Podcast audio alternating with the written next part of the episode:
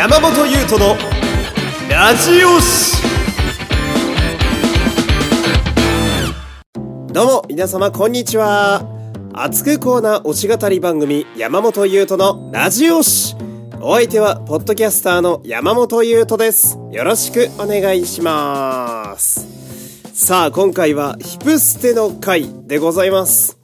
オリディビのレップライブの話をしていこうぜ的な回でございます。えー、これ実はですね、えー、今収録しているまさに、えー、この時間がですね、えー、ヒプステのレップライブの、えー、千秋楽をまさに今公演している時間でございまして、まあ、私はですね、あのー、会員限定公演の昼の回を、えー、見させていただいたので、うん、まあ一足先にですね、えー、こうちょっと打ち上げ的に、うん、あれが良かったこれが良かったみたいな、まあ、そういう感じの話をしていく回に、えー、してみようかなと、えそういう感じでございます。で、えー、相変わらず内容に触れまくっておりますので、ネタバレが気になる方は回れ右でお願いします。では、早速参りましょう。まあね、えー、もう早速やっていこうと思うんですけれども。いやー、あのー、なんでしょうね。もう、まあいろんなライブとかね、私もね、うん、少ないながらもいろいろ経験している人生ではありますけど、マジで誇張抜きで、今までで一番ライブ、いいライブだったんじゃないかなって、えー、思わせてくれるような、そんな素晴らしい公演でしたよ。私は。えー、最高だったな、マジで。うん。まああのもうねあのわざわざ言わなくても多分伝わってると思うんですけどまあやっぱヒプステ私大好きで、うん、まあえー、本格的にあの劇場で見るようになったのがですね、トラック2リプレイという、えー、作品からなんですけれども、うん、で、まあ、えっ、と、一応、本筋のストーリーというか、まあ、トラック〇〇的なものは、一応全部生で、えー、見て、うん。で、あまあ、バトルオブプライド1回目の方ですね。えー、あれも、まあ、見たりなんかしてたんだけど、うん。でね、あの、まあ、人生というのはね、えー、その自分の好好きなこと、まあ今で言うと推し活とか言ったりしますけど、推し活がちょっとどうしても難しい時期というのが出てくるもんじゃないですか。えー、で、私はそれが、えー、レップライブだったんですよ。えー、なんやかんやね、いろいろあってちょっと予定やらなんやらがどっかぶりになってしまって、一回も劇場でレップライブを体験できてなかったのよ。うん。ってことは、オリディビのレップライブが私にとって初めて生で浴びるね、えー、ヒプステのライブなわけですよ。うん、レップライブ。うん。めちゃくちゃ良かったな。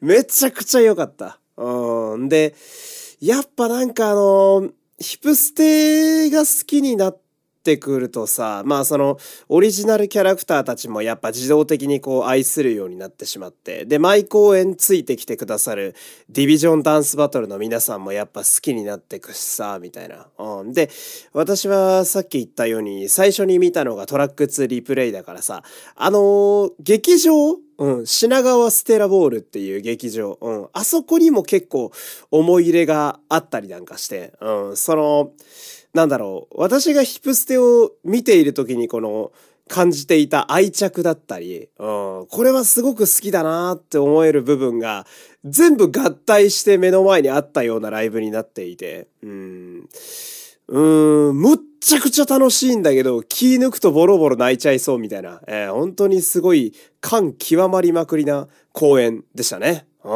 ん。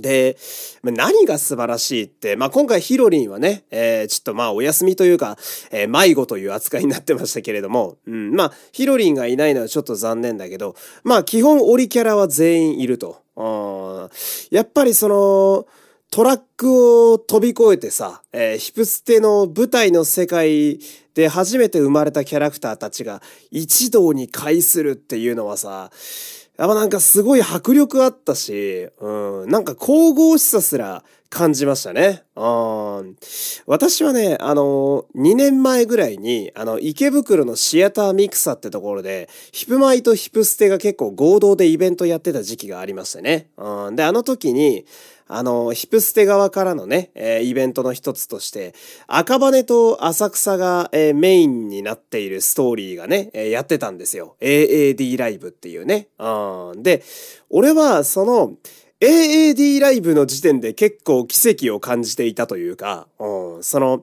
まあ、原作に存在しないキャラクターたちだけど、その舞台だけのオリジナルキャラクターたちだけで、えー、公演を作れるぐらいには、やっぱ彼らにこう、まあなんでしょうね、人気もあるし、うん、言ってみれば集客も見込めるという、えー、ところが認められたんだなっていうので、その AAD ライブってやつがまあすごくこう感慨深いもんだったりしたんだけれども、もうそれをさらにパワーアップさせてるのが、今回のそのオリディビのレップライブなわけじゃないですか。うん、もう、ヒプステここに極まれるみたいな、えー、感じになっていて、で、うわ、最高だなっって思ったら、その、まあ私が言ったね、さっきも言った、えー、会員限定公演の、えー、昼の部だったんですけどね、えー、最後のあの挨拶の時に、同案のね、うん、まあ同案なのか、半分中の人の岸本くんが混ざっているのか、え、難しいラインの状態の同案が喋ってくれたんだけど、ね、まさにその、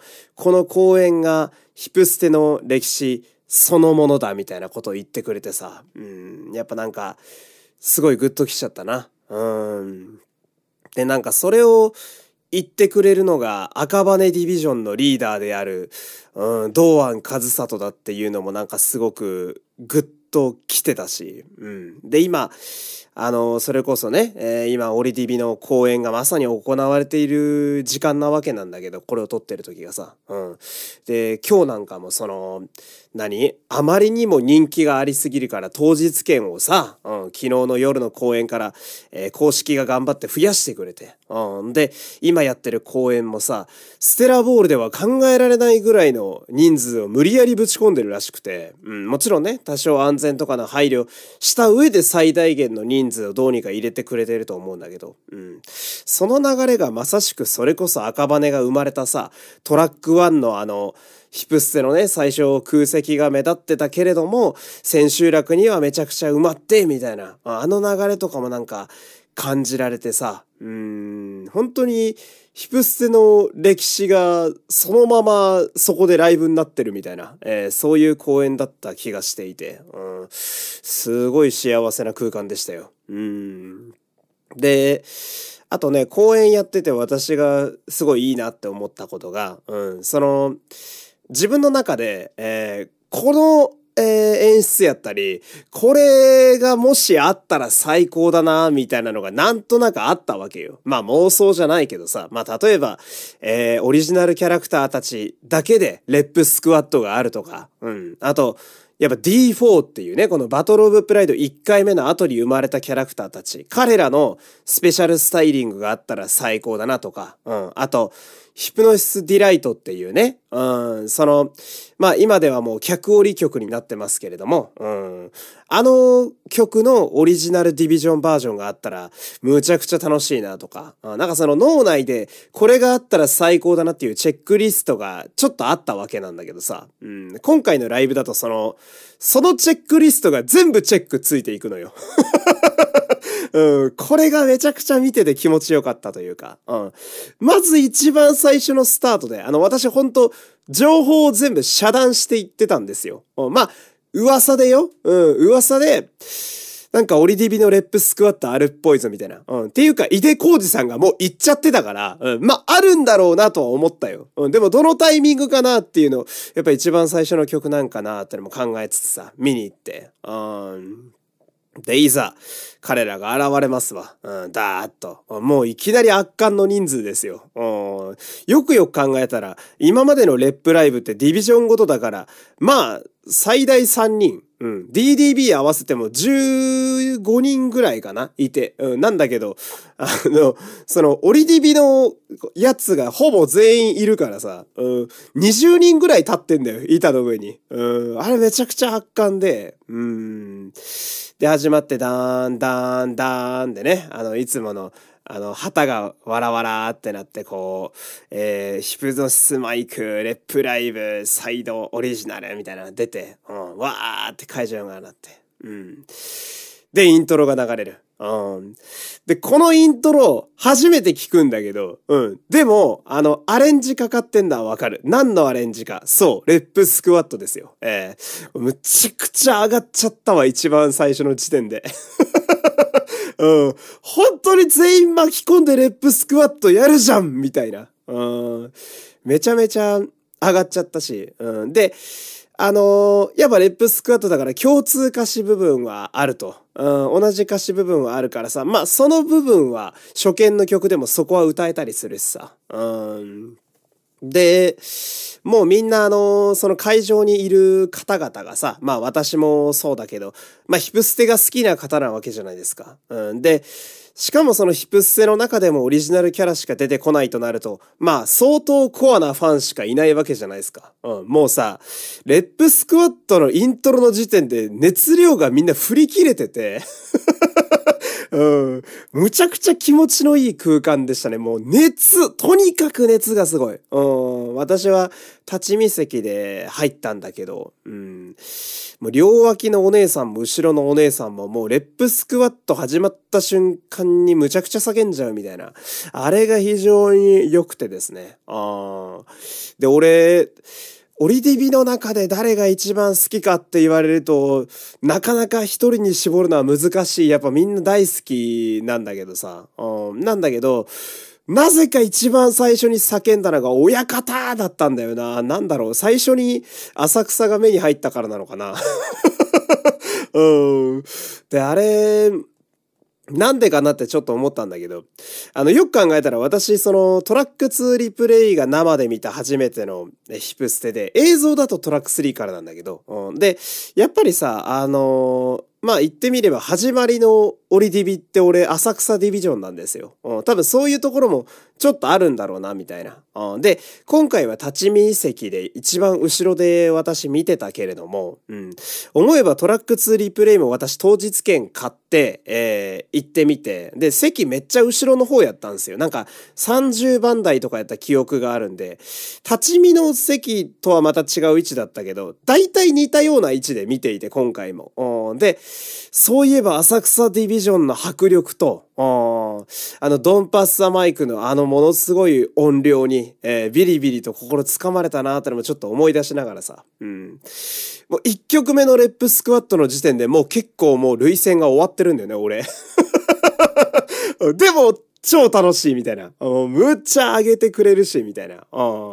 で、赤羽がさ、煽るのうまいんだよな。コクリが、南部さんがめちゃくちゃ煽るのうまいから、すごい乗せられるし、やっぱり。で、あんなにいろんないい男がオリディビっているのにさ、みんな漏れなくバキバキにダンスできるから、うん、やっぱ、パフォーマンスしてるの見てるとすごいぶち上がるしさ、うん、やっぱ楽しい。うん。レップスクワットやばいなって思ったら、あの生の力というかさ、うん。で、当然のようにみんな踊れるしな。その会場の人ら、あの共通の振り付け、両手をさ、この、えー、耳の横に持ってきたり、前にしたりみたいな、あのキャラごとにね、個性が結構出る、あの、ね、振り付けだったりだとか、あと、こう手を上にレプスクワ、レプスクワ、ブンブンのあたりとか、うん手をこうぐーっと上に上げる振り付けとかさ、もうみんな踊れんの。会場にいる人。俺、後ろで見てっからさ、前のお姉さんたちみんな見えるんだけど、全員踊れるから、もうむちゃくちゃ楽しくて。うん、でも、声出し解禁でさ、うん、なんならキャラが歌えって言い出すから、もうみんなも好き勝手歌ってんの。あれが超良くてね。うん。コクリとかね、あの赤羽の曲あたりでね、うん、歌えって直球で言ってたからね。最高だったね、マジで。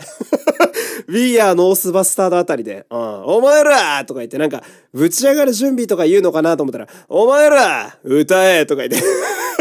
もうそりゃ歌いますぜってなってね。あいや、もう本当にめちゃくちゃ良くって。でね、あのー、さっき言った脳内のね、えー、チェックポイントっていう話になっていくと、あの、チェックポイント二つ目がですね、えー、D4 の、えー、バトルオブプライドスペシャルスタイリングですよ。えー、まあ、これはあの、私、たびたび言っておりまして、というかまあ、ヒプステ好きというか、えー、D4 のファンの方は特にね、えー、熱望していたものやと思うんですけれども、あのー、いや、まさかここだと思わないじゃないですか、タイミングが。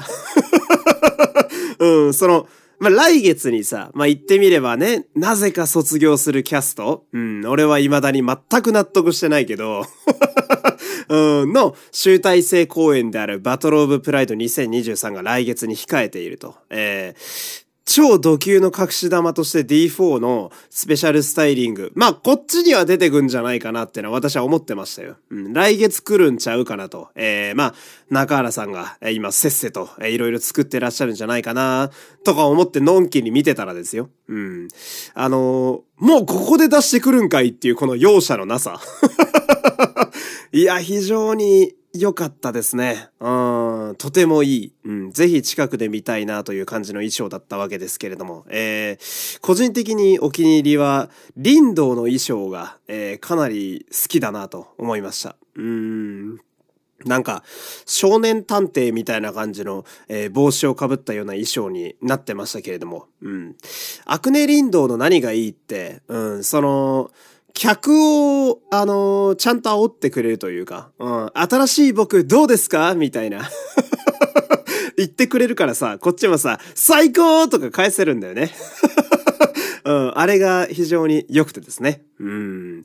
で、D4 はその、全体的に、やっぱりさ、結構オーバーサイズ気味というか、えー、割とこう、ブカッとした服を普段から着てるような、えー、そういう連中なわけなんだけど、今回のスペシャルスタイリングだと、まあ中原さんがきっとどうするかって考えた時に、サイズ感めちゃめちゃ大事にされてる方なんで、どうするかはすごい悩まれたと思うんだけど、うん、この、体に沿わせるタイプの衣装、えー、彼らのそのスタイルの良さを爆発的に活かす衣装、っていう方に舵を切ってくれたおかげで、まあ非常に美しい D4 の4人が、えー、出てくるという。うん。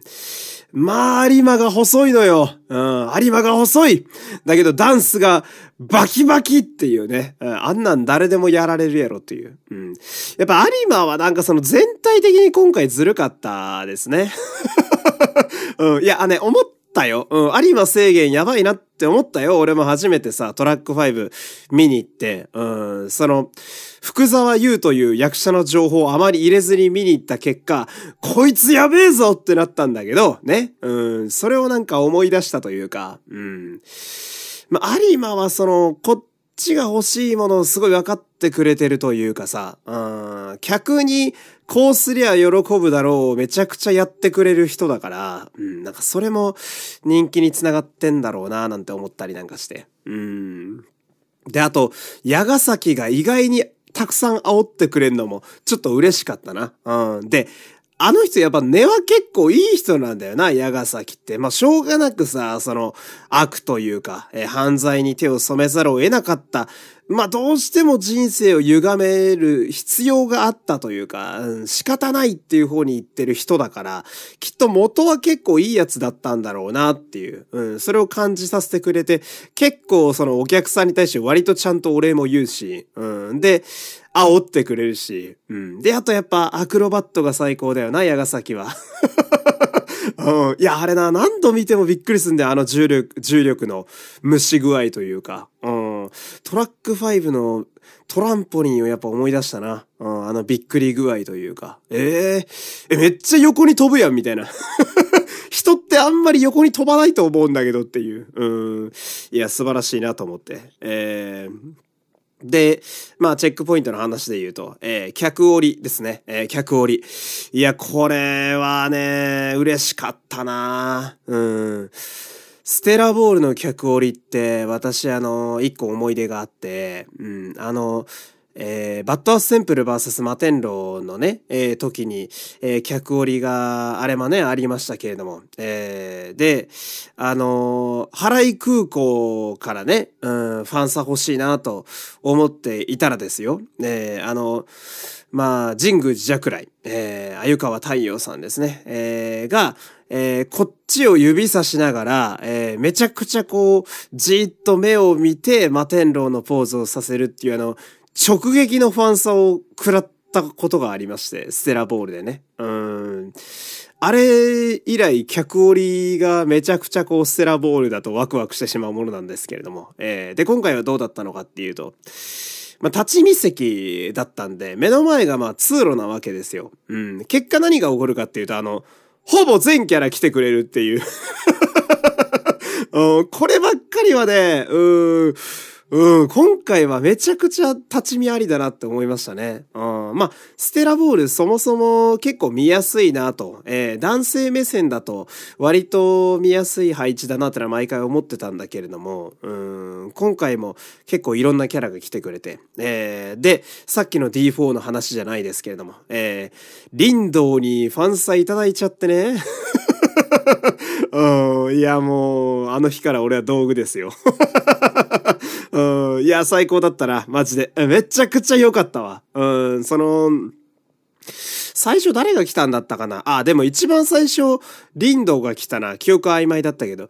最初にバーって、あの、ヒプノシスディライト的な曲が始まって、あ、キャラが散らばったってことは、あ、これ客折り来るんや、みたいな。うん。で、えー、順番にこう、下手の方から、えー、歩いてくるのは誰だろうって思ったら、一番最初に来たのがアクネ林道で、うん。で、林道ゆっくり角を曲がってこっちに来るわけなんだけどさ。うん。で、俺はもうとっさに D4 のポーズですよ。えー、両手でやるやつですね。うん。で、こう D4、D4 ってやって。でも意外とキャラが近くに来ると声出ないな、みたいな。なんか変な緊張じゃないけど、意外と声出ないな、とか思って。でもで、出ない声でこう必死にこう、よ、4、うん、4のポーズ。えー、逆から見ると D のポーズ。えー、これをして、ふわ、リ、リンドーみたいな。リンドこっち？みたいな。したら、くるってこっち見て、目見てニコってしてくれて、そのまま同じ D4 のポーズしてくれて、そのままさーって歩いてって、やべえとか思って。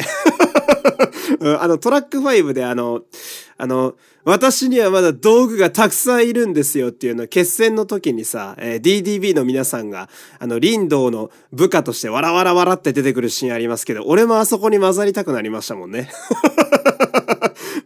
いや、めっちゃ良かったな。うん。あと、近くで見る林道がめっちゃ綺麗な顔してて、あれびっくりするな。キャラの、あの、近くで見るとさ、え、こんな綺麗な顔してんのって思うよな、なんか。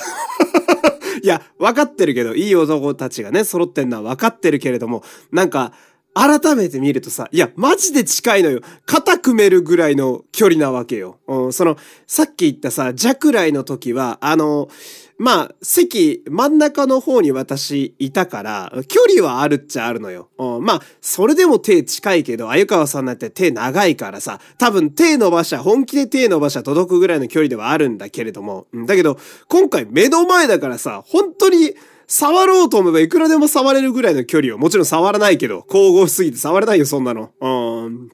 で、うわ、林道だみたいな。で、なんか林道ってさ、あの、ちょっとこれも俺、因縁めいたものを感じるんだけど、えー、また別のファンさんの話で言うとさ、えー、あの、えー、フリングポッセバーサス、えー、マットトリガークルー、えー、の公演でも客折りがありましたけれども、えー、私あの時2階席で見てまして、えー、で、えー、下をね、キャラクターたちがのそのそこ歩いてくれるわけよ。えー、練り歩いてくれる。うん。で、サマトキとかはさ、やっぱキャラ守ってるから、あんまりこっち見てくんないんだよね。まあ、目線だけちょっとこう、じろーって見るぐらいよ。うん、上までは見てくんない。うん、だけど、そんな中、あの、唯一こっちバッチリ見てファンサ決めてくれたキャラがいて、えー、それがラムダだったのよ。うん。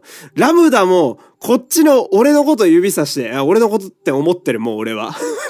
まあ、俺の右隣が同じくフリングポッセ推しのお兄さんだったから、まあ、俺かそのお兄さんだな。うん、を指さして、めっちゃぴょんぴょんしながらポーズ取ってくれたのよ。うん、F のポーズを。うん、で、俺あれがめちゃくちゃ嬉しくてさ、うん、うわ、ラムダ最高じゃねえかってなったのを思い出して。で、今回よ。うん。アクネリンドウなのよ。俺にファンサくれたの。めちゃくちゃ因縁めいてないこれって。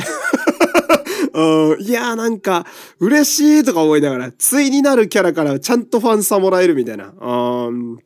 で、うわ、林道からもらえた、みたいな。うん。で、あれ不思議なんだけど、ファンサもらった、もらった後しばらく胸を押さえるんだよね。あれ何なんだろうな。俺、ジャックライの時もしばらく口と胸を押さえてたんだけど、まあ、衝撃がでかいんだろうな。うん、で、あ、リンド行っちゃった、行っちゃったって言いながらも結構ゆっくり歩いてくれるから、意外と長い時間見れてはいたんだけど、うん。で、したら今度、矢ヶ崎がこっち歩いてくるわけよ。うん。矢ヶ崎もね、すごいの。全然こっち見てくんないの。うん。でもね、あの、口元が優しいのよ、彼は。あそういうやつだから、あいつって。うん、口元、ちょっとニコってしてこう歩いてって、みたいな。うん。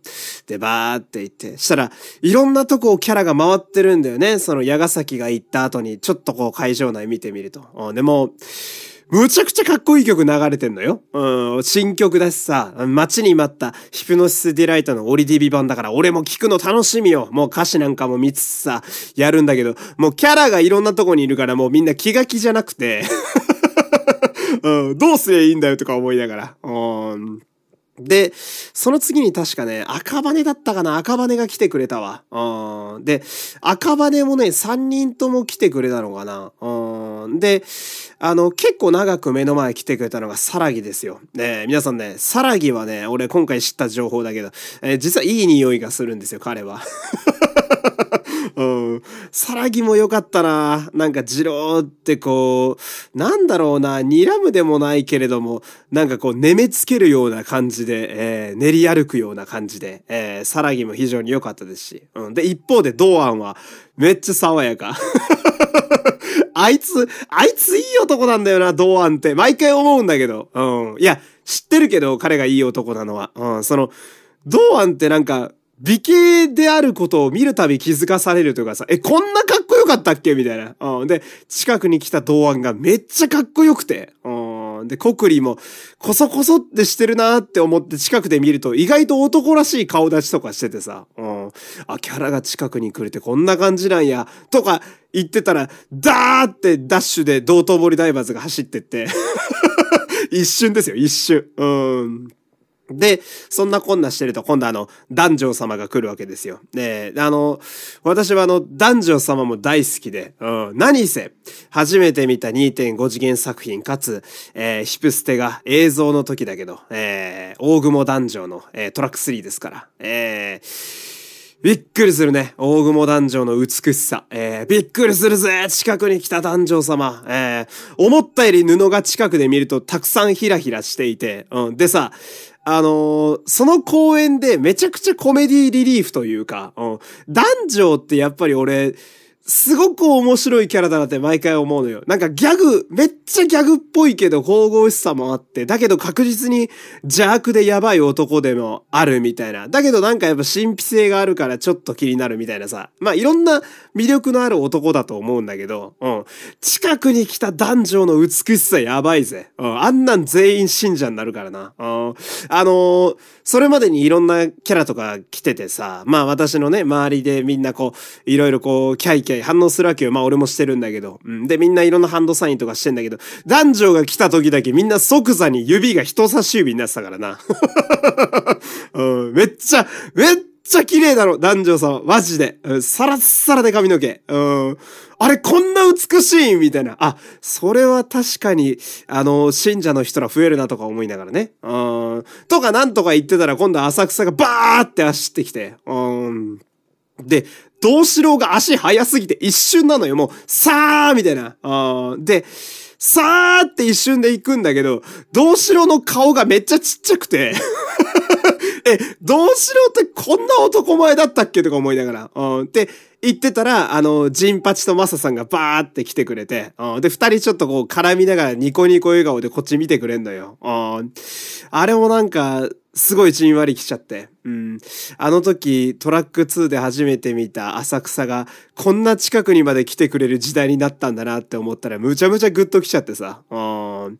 客折り、やばかったな。うん。立ち見であれだけはすごく良かったなって思ったっていう。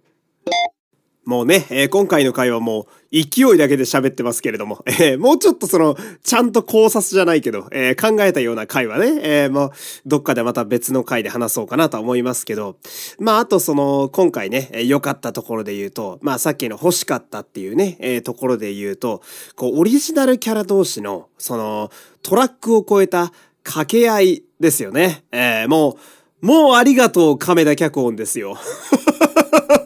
いや、やっぱりなんだろうな。ヒプステって脚本めちゃくちゃいいよな。うん。いや、本当に思うわ。その、ヒプステが大好きな理由の大きな一つというかさ、そもそもストーリー面白くねっていうところなわけですよ。えー、なんか、キャラの活かし方とかさ、うん、まあ、こういうことするよな、こいつなら、みたいなのがすごくこう、伝わってくるというか。うん、で、そんな亀田脚本の中から生まれたキャラクターたちが、えー、今回掛け合いで、えー、舞台上で一堂に会するという。うん、なんか、その、話自体はめっちゃコメディでさ、うん、すごい面白いし、キャラも崩壊してないのにめっちゃ笑えるみたいな、ほんと素晴らしいバランス、うん、だったんだけど、なんか、最後の方に、ほぼ全キャラが板の上に集結してお芝居やってる時、なんだろうな、面白いのに、すごい感動しちゃったんだよな。う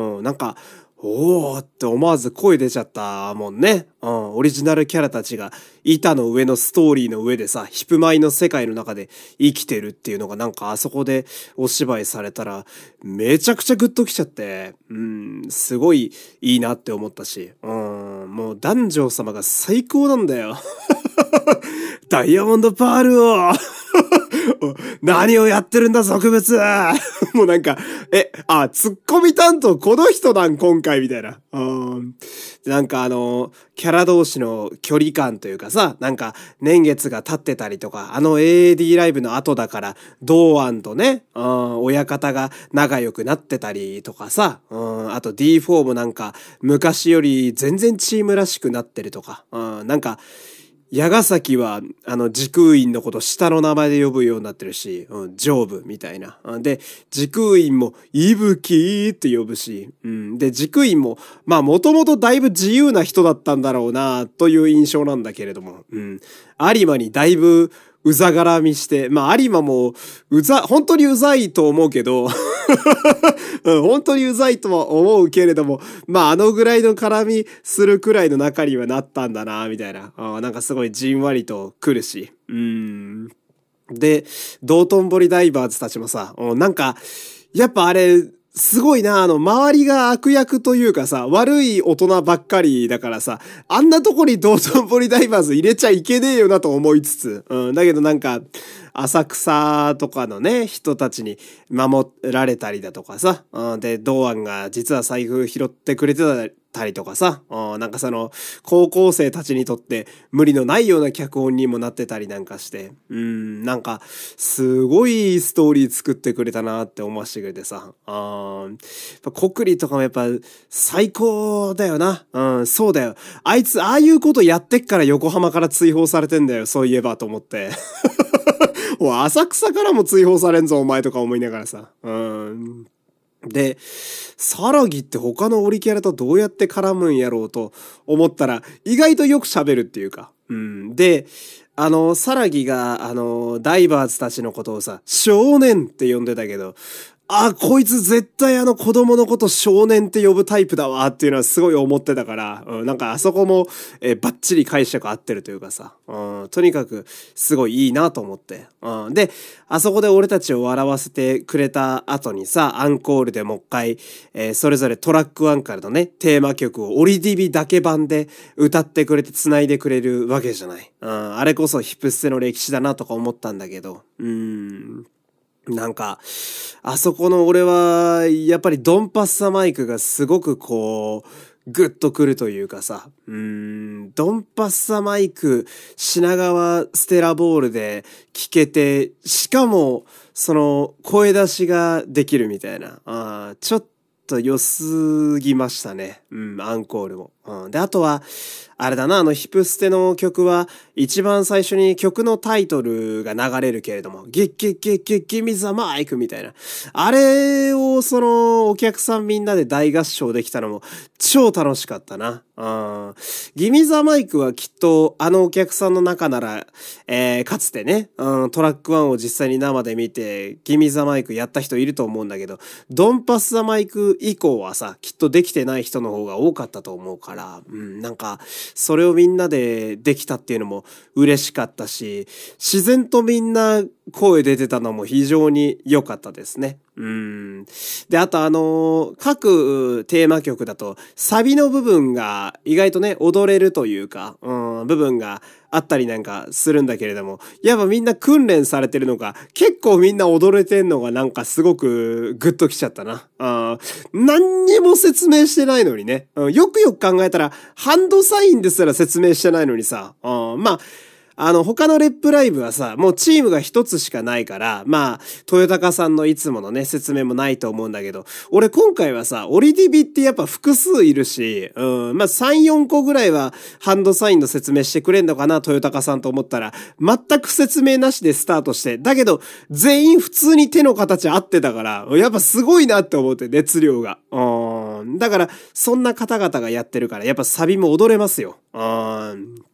あの、まあ、バトルオブプライドとかもさ、こう、ゆっくり手上げて、手を横にやって、みたいな、ちょっと回して、みたいなさ、もう全員できるし。うん。で、あと、シャウトアウトザレボリューション。うん。あれもさ、あのー、言えたのめっちゃ嬉しかったんだけど、シャウトアウトザレボリューションみたいな。で、妙に D4 出てこねえなって思って、たら、まあさっきのね、あの、スペシャルスタイリングだったっていうことなわけなんだけど、うん。サビ、あれ、むっちゃむずいんだよね。うん、シャウトアウトザレボリューションって、サビの踊りむっちゃむずいんだけど、みんなできてたしね。こう手を上げて、ひら、ひら、ひらみたいなやつね。ああ、みんなできてるみたいな。あで、俺も、そういえばたくさん円盤で見てるからさ、こうやってやりながら、めっちゃくちゃ楽しくってね。うん。